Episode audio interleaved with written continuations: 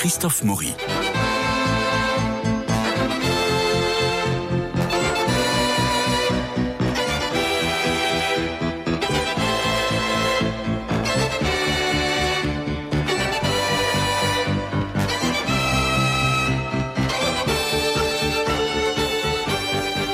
Alors pour ce lundi saint et la Saint-Richard, bonne fête à eux. Guillaume Sébastien nous revient d'Amsterdam pour nous parler, imaginez-vous, de cette exposition événement sur Vermeer, le Vermeer de Delft, qui est mort à 43 ans et qui en a tant fait dans une vie si brève. Alors il n'y a plus de place pour le week-end hollandais, c'est foutu.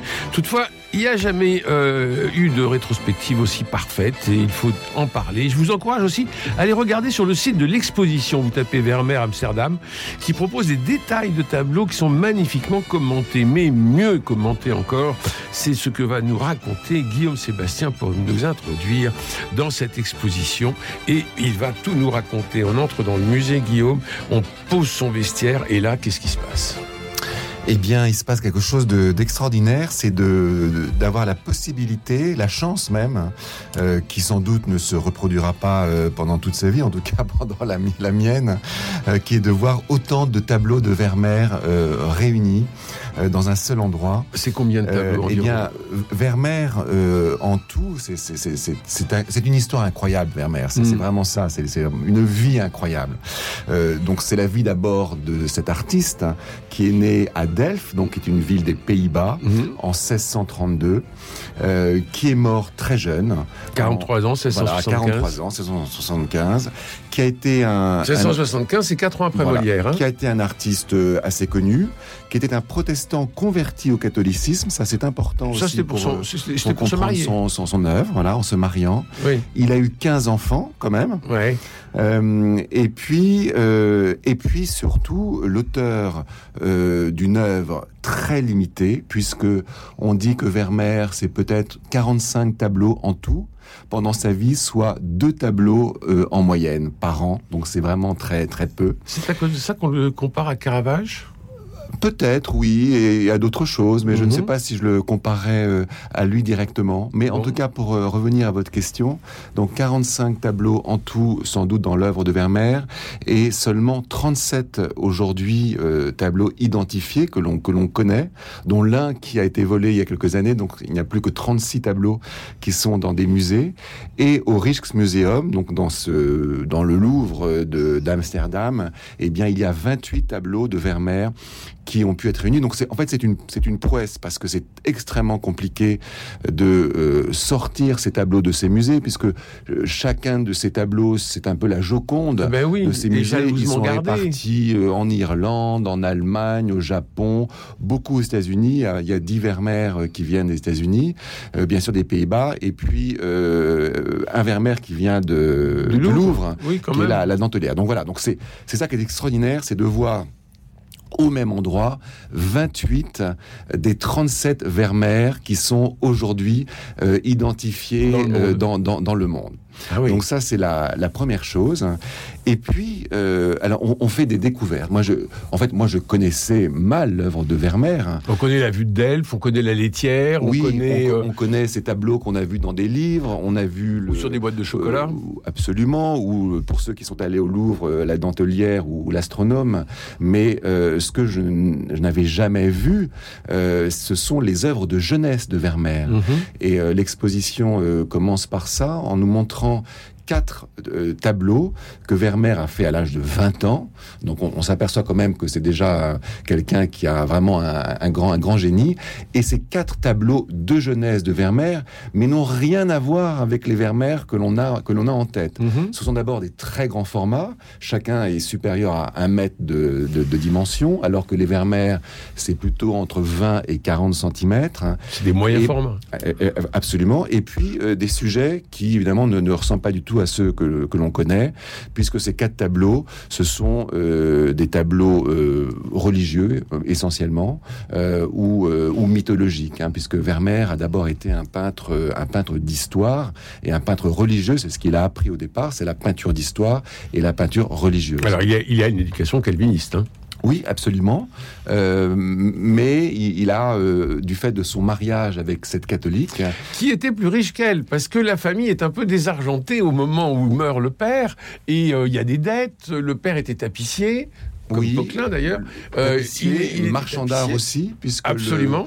Euh, le, le, commerce d'art était très répandu euh, à, mhm. l'époque. Les, euh, on est aux, Pays-Bas et c'est un, peuple qui a beaucoup de. C'est un sport national. Oh voilà, ce sont des commerçants, mais qui ont beaucoup de goût. Et donc, son père effectivement vendait aussi des, des, tableaux. Effectivement, par sa femme, eh bien la, la, vie a été un peu plus facile, un petit peu plus facile seulement pour nourrir une famille avec 15 enfants. On imagine ce que ça devait être. Oui, il y, y, a eu beaucoup de, de morts en bas âge, hein, 4 ou 5. Voilà, quelques quelques morts en bas âge. Et puis, pour euh, finir sur la vie de Vermeer, c'est que, euh, eh bien, il est mort euh, donc très jeune, à 43 ans, mais ruiné, puisque à cette époque-là, la France et l'Angleterre ont envahi les Pays-Bas, donc il y a une énorme crise économique, et donc Vermeer n'a plus vendu de, de tableaux parmi ces tableaux. Et on aurait dû le faire venir à Versailles, on n'en parlait plus. Ce qui, est, ce qui, est, extraordinaire aussi dans cette histoire, quand même, c'est que donc Vermeer est mort en 1175 et après, eh bien, il est totalement euh, tombé euh, dans l'oubli euh, pendant 200 ans. Et c'est seulement au milieu du 19e siècle qu'un critique d'art français, un certain Toré, a redécouvert Vermeer. Il est tombé sur un Vermeer, puis un autre, en se disant, mais vraiment, ces tableaux sont, sont extrêmement singuliers, différents de, des autres artistes qui sont à côté de lui. Et à partir de là, eh bien, on a redécouvert l'œuvre de Vermeer Vermeer et euh, les historiens d'art, les collectionneurs, les musées se sont peu à peu euh, intéressés à Vermeer et ont, redécouvert cet artiste et sa, très grande singularité, son très grand génie. Et Marcel Proust euh, l'intègre dans La recherche du temps perdu puisque Bergotte, en voyant le, la vue de Delphes de Vermeer et le petit pan de mur jaune, en voyant ce petit pan de mur jaune, il comprend qu'il a raté son œuvre littéraire, il est pris de maux de ventre terribles et il meurt. Alors, ce, tableau, effectivement, euh, de la... Il y a, en fait, Vermeer, il y a deux paysages seulement dans, dans son œuvre, donc parmi ses 36 œuvre, donc deux vues de Delft, un très grand paysage euh, qui est très beau d'ailleurs, qui est présenté euh, au début de l'exposition, dans la première salle de l'exposition, et puis un tout petit tableau où on voit une ruelle, mmh. euh, une maison dans une ruelle. Et, et, là, justement, c'est intéressant parce que ce, ce, tableau nous invite à rentrer à l'intérieur de ces maisons, et bien sûr, comme tout le monde sait, eh bien le sujet de Vermeer, ce sont les scènes d'intérieur. Alors justement, sur cette vue de Delphes, qui est finalement partagée en quatre avec le quai, l'eau, la ville et le ciel. Et ce qui est étonnant, c'est qu'on voit l'entrée de la ville hein, à travers euh, de l'autre côté du fleuve, enfin de l'autre côté de l'eau. On voit l'entrée de, la, ville et toute cette entrée est dans l'ombre. Le soleil n'est que dans le centre-ville. Et on voit bien sur les nuages et en regardant le ciel que tout est bien indiqué pour que là où nous sommes, nous sommes forcément à l'ombre et que nous allons rentrer, même il fait froid euh, là, où, là où est le spectateur. Mais on voit que toute la lumière est dans le centre-ville. C'est quelque chose de prodigieux. Et alors ensuite, quand on regarde, il y a une petite ruelle avec au fond, il y a une dame avec un balai. Et puis, vous passez euh, vous regardez très très longtemps euh, les briques des maisons et les volets, et vous vous apercevez que tout est d'un réalisme incroyable. Et en même temps, ce n'est pas qu'une peinture réaliste, c'est-à-dire qu'on a une poésie folle et mm. une énergie surtout que je trouve euh, éblouissante particulièrement à travers de la lumière. Alors ensuite, j'imagine qu'on voit toutes ces femmes aux fenêtres. Vous avez remarqué, elles, sont, elles regardent toutes à gauche. Il n'y en a pas une qui regarde à droite. Pourquoi? On sait Je ne sais pas. voilà. Mais c'est quand même assez prodigieux. Euh, que ça soit la laitière, la dentelière, euh, la... Euh, ah oui, vous parlez des, scènes d'intérieur, bien sûr. Oui. oui. Et toutes les femmes regardent sur la gauche. Oui, elle regarde sur la gauche. Euh, et bien évidemment, les, fenêtres sont plutôt à gauche. La, Absolument. lumière vient, de, vient de, la gauche.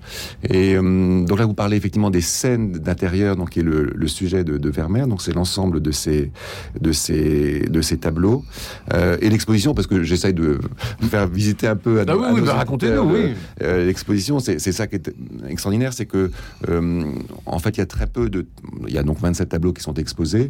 Donc il y a une dizaine de salles et il y a, selon les salles, entre deux et cinq tableaux qui sont exposés et qui sont regroupés par sorte de, de thèmes. Donc il y a, mhm. alors évidemment, on ne peut plus aller voir cette exposition qui se termine en, au mois de juin. Les, tous les billets ont été vendus. C'est fou. Et, et, tout, et pourquoi? Pour justement permettre quand même une certaine fluidité pour pouvoir profiter. Donc ça, c'est vraiment un, un grand euh, avantage de l'exposition. Malheureusement pour ceux qui ne peuvent pas y aller, mais pour ceux qui peuvent y aller, c'est une chance. C'est de pouvoir voir ces tableaux, voir tous ces tableaux et, et de façon assez assez rapprochée, assez assez agréable. Alors moi, j'étais euh, je, trouve, et je, vous parlais au départ, que les tableaux de jeunesse de très grand format, et euh, ensuite les tableaux euh, se rapetissent, deviennent de plus en plus petits. Il est bien meilleur, si j'ose j'ose dire, mais il est formidable dans ces petits formats. Euh, évidemment, la Vermeer n'est pas n'est pas quelqu'un de bavard, et, et on sent vraiment cette, cette, cette intériorité qui est assez extraordinaire, plutôt dans dans des, des formats de petites, dans des petits tableaux. Et ça, c'est c'est absolument alors 20 cm. Euh, la dentelière qui est au Louvre, mmh. euh, donc c'est 20 cm, un petit tableau qui est carré, 20 cm par 20. Donc c'est vraiment euh, très petit. Et alors tout à l'heure, vous... vous... C'est plus petit qu'une feuille à 4. Oui, c'est plus petit qu'une feuille à 4. La, la, la, jeune, la jeune fille à la perle qui est dans la même salle est un peu plus grande, mais à peine 40 cm. La laitière euh, aussi. Donc ce sont vraiment des, des, des petits des, formats. Des, très petits formats. Euh, là, vous parliez tout à l'heure, vous employez le terme de réalisme. Effectivement, c'est mmh. un, un, un, terme qu'on qu emploie souvent à, à, propos de la peinture de Vermeer. Même on, on parle d'une peinture qui peut ressembler à une, une photographie. Hein. Ah oui, ça, tout à fait. Ça a été euh, très. Dit, oui. euh, donc il y, y, a effectivement beaucoup de. On, on se pose. Alors on, on, connaît maintenant la vie de Vermeer. Euh, on sait où il a habité, où il est allé, euh, sa femme, ses enfants, etc. Euh, même le mobilier qui était dans sa maison. mais on ne sait pas. Il y, y, a des, des zones d'ombre, notamment, de savoir s'il s'est servi de ce qui s'appelle la caméra obscura, c'est-à-dire la chambre noire.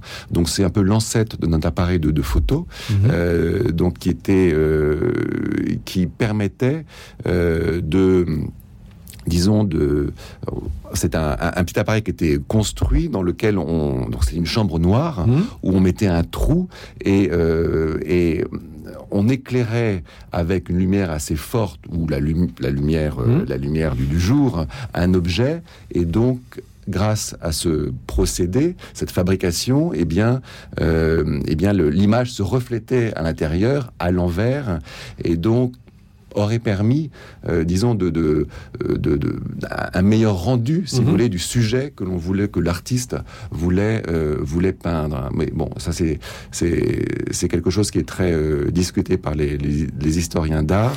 Parce qu'a priori, il vivait de sa peinture. Bah, quand on, on, on lui connaît pas de métier. Non, non. Il, il, hein, on ne lui connaît pas de charge, on ne lui connaît pas de métier, donc il vit de sa peinture, a priori. Il vivait, il vivait de sa peinture, oui, il vivait de sa peinture, euh, avec seulement quelques collectionneurs. Un collectionneur de Delft qui lui a recommandé euh, à peu près les deux tiers de ses tableaux, mm -hmm. euh, donc une sorte de, de mécène. Bon, après, je, je, ne sais pas. on ne voit a... jamais le visage du collectionneur comme on le voit, par exemple, dans les tableaux de Bellini. Non. Et là, c'est très C'est très étonnant parce qu'on a l'impression d'un artisan génial. Oui. Alors, je ne sais pas s'il vivait de sa mature, mais en tout cas, euh, il, euh, c'était pas son objectif apparemment de oui, vendre de, oui, de, oui. de, sa peinture. Euh, Parce que c'est pas rentable un tableau on peint comme ça. Deux tableaux par an, vous voyez, c'est pas la question financière, à mon avis, ne, ne devait pas se, se poser. C'est ça, ça, qui est extraordinaire quand même dans la, dans la vie de, de cet artiste. Parce qu'on ne veut pas dire que ce soit dilettante non plus. Non, absolument. Euh, mais euh, encore une fois là sur le sur sur sur, sur l'aspect parce que euh, on ne sait pas trop les intentions de, de, de l'artiste. On connaît mmh, sa vie, mmh, etc. Mmh. Mais on, on, ne sait pas. Il, Vermeer n'a pas écrit sur sa peinture. Il n'a pas, il n'a pas théorisé son art. Euh, il y a seulement un tableau qui s'appelle l'art de la peinture, qui malheureusement n'est pas exposé à Amsterdam, mais qui est qui est resté à Vienne, qui est une sorte de, paraît-il, de de un peu de un tableau qu'il d'ailleurs qu'il n'a jamais vendu, qu'il a gardé tout le temps dans son atelier atelier, où on voit un artiste de dos peindre. Est-ce Vermeer lui-même ou est-ce un autre artiste peignant une femme avec un, un, vêtement bleu Et donc ce tableau est le seul qui est titré, qui a été titré par Vermeer, qui s'appelle l'art, l'art de la peinture. Donc on pense que ce tableau un peu est une quintessence de ce que Vermeer pensait. Emblématique. Assez emblématique de, mm. de ça. Mais les intentions de Vermeer sont, sont assez, euh, sont assez euh, floues. Euh, mais par contre, ce qu'on, qu'on ressent vraiment sur ces, sur ces tableaux, mais j'ai dire, il n'y a même pas besoin d'aller à Amsterdam pour, pour, pour ça. Il, il faut, dans, dans des livres, on s'en rend compte, c'est l'incroyable euh, intériorité, l'incroyable mystère euh, qui habite ces personnages. Alors il y a un historien d'art qui s'appelle Daniel Arras, mmh. qui est mort il y a quelques années, euh, qui s'est évidemment beaucoup intéressé à Vermeer et, et qui parle pour Vermeer que Vermeer peignait le dedans du dedans. Et c'est ça parce que ce sont des, des, intérieurs que Vermeer peint. On ne sait c'est pas son atelier d'ailleurs. Donc il y a aussi une, une part d'imaginaire, hein, beaucoup d'imagination on, on, ne voit pas l'extérieur, il y a simplement la lumière qui vient d'une fenêtre, mais on ne voit pas la fenêtre. Donc on voit simplement la lumière qui vient de la fenêtre, mais on ne voit pas l'extérieur. Donc on voit cet, cet intérieur seulement. Oui, comme quelques siècles plus tard avec Hammershøi, par exemple. Mais c'est plus que c'est beaucoup plus que la description d'un intérieur. Mmh. Euh, et c'est là où je trouve ça très très très intéressant et même très beau quand Daniel Arras parle que Vermeer peignait le dedans du dedans. Mmh. C'est que c'est encore plus profond que ça. Et, euh, et là, le Daniel Arras emploie vraiment le terme de, de, de la beauté. Vous voyez, mm. la beauté qui est euh, euh, justement qui habite ces personnages. C'est l'intériorité dans l'intérieur finalement. qui habite ces, ces objets mm. parce que il y a une très grande bien sûr attention aux objets. Il y a des faïences, il y a des broderies, il y a des, des, des, tapisseries. Il y a un euh, couteau en argent qui est sous une assiette. Oui, c'est. On voit juste le manche qui dépasse, mais quelle idée géniale. C'est ou un verre ou. Oui. Euh, dans, dans la femme endormie. Vous voyez, dans, dans, La femme endormie, il y a un verre qui est devant elle. On ne sait pas si c'est un verre d'eau ou un verre de vin. Et puis, sous l'assiette, il y a un couteau qui dépasse. Un couteau en argent. Mais quelle idée géniale euh, Quelle dramaturgie Quelle idée géniale donc c'est ça qui est extraordinaire, c'est que ce sont des scènes quotidiennes, mmh. banales, mmh, ouais, ouais. comme euh, la plupart de ces peintres hollandais faisaient. Le, le, le, le sujet de la, la, scène intérieure est un sujet qui est très banal, euh, mais euh, Vermeer réussit par, par son, son, génie à, à, faire en sorte que ce, ce, ce, banal, ce quotidien est extraordinaire et, et, ne remplace pas. Alors, après l'exposition à Vermeer, de, Vermeer qui est dans le Rijksmuseum, je suis allé voir les, euh, les autres peintres hollandais euh, dans mmh. le musée. Mmh. Et là, on s'aperçoit, parce que euh, le, ce sujet des intérieurs est un sujet qui, est, qui a été traité très souvent par les, les, peintres de la même époque, mais on, Vermeer ne, vraiment ne, ne, ne, ressemble à, à rien d'autre. Il, est, il est vraiment unique par rapport aux autres.